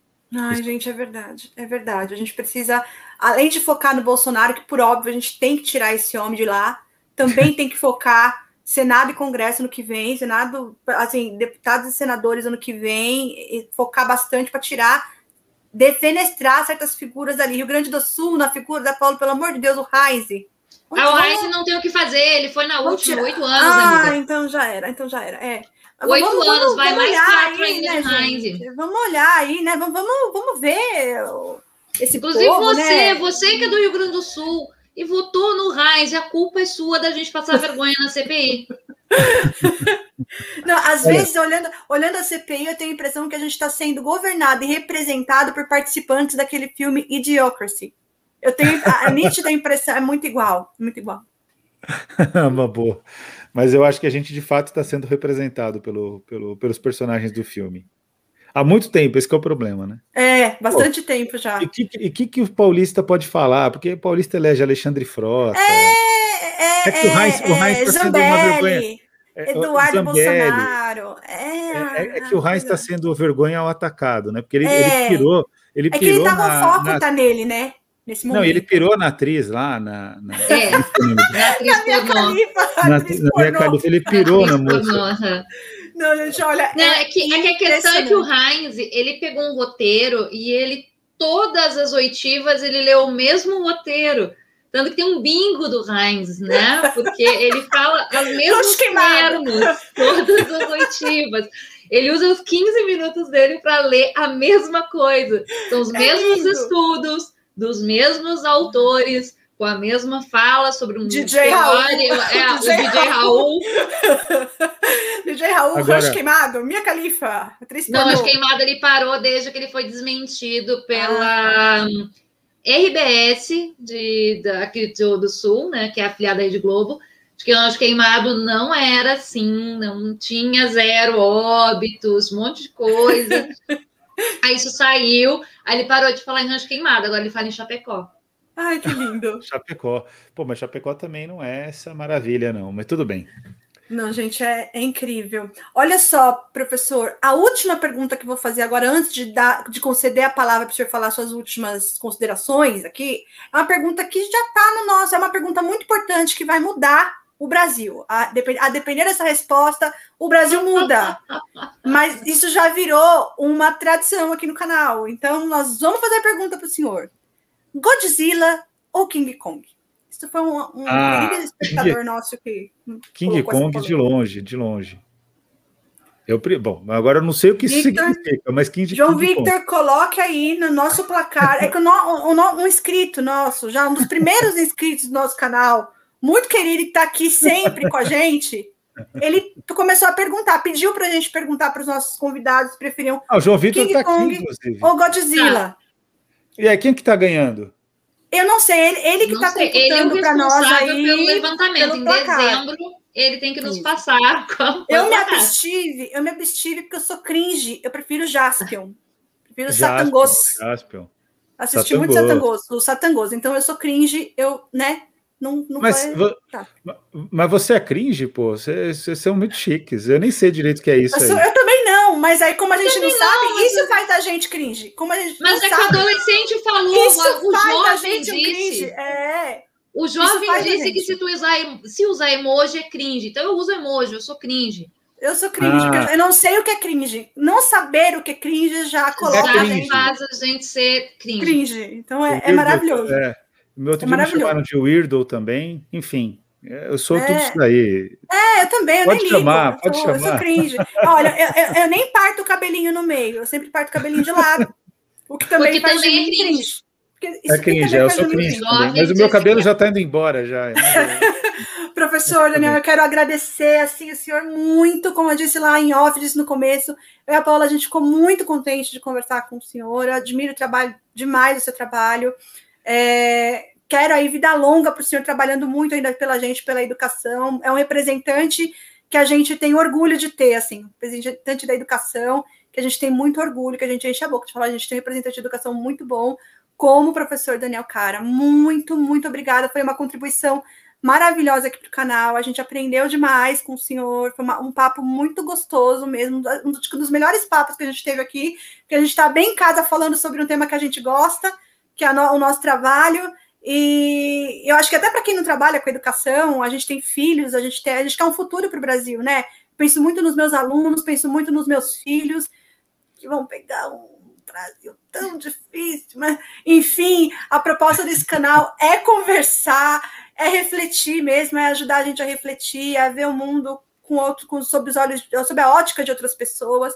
E assim, foi foi uma delícia conversar com o senhor. Muito, muito, muito obrigada. Eu vou pedir para a Paola se despedir do pessoal. Muito obrigada a vocês também que ficaram assistindo aí até agora. Não se esqueçam daquela nossa, daquilo que a gente sempre pede. Divulguem o canal, ajuda a compartilhar. É, é, é esqueci, Paulo, o texto. Depois você dá o texto todo aí, que eu esqueci. Então vocês vão lá, pessoal. Muito obrigada. Eu vou pedir para a Paola se despedir da nossa audiência e vou pedir para o pro professor depois dar as suas últimas palavras as palavras finais, as últimas palavras não, fica estranho. As palavras finais, as suas considerações finais aqui para nosso audiência.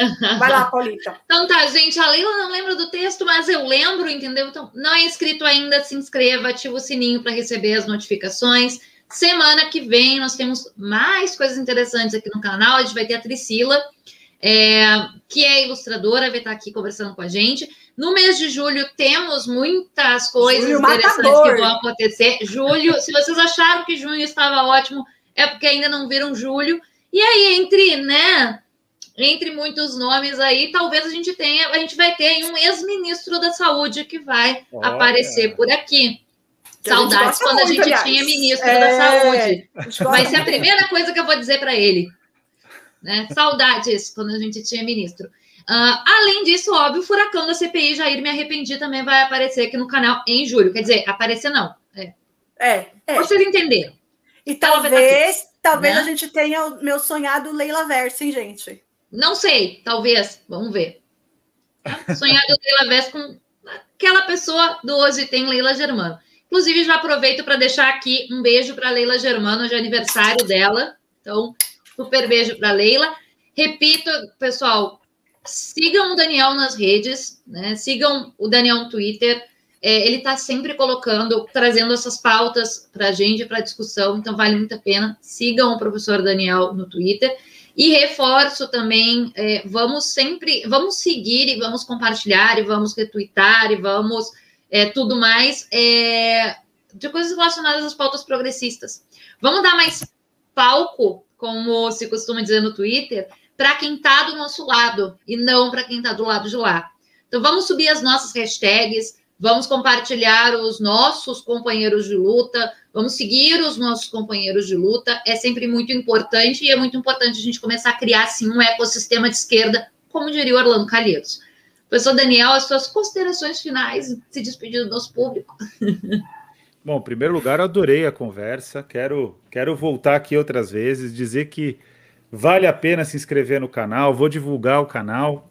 Eu me inscrevi antes e vou acompanhar cada vez mais aqui as entrevistas que vocês fazem. E obrigado por essa, essa noite maravilhosa. Eu sei que quem vai assistir, vai assistir depois, em qualquer horário. Mas para nós aqui, que foi uma noite aqui no ao vivo, foi uma delícia.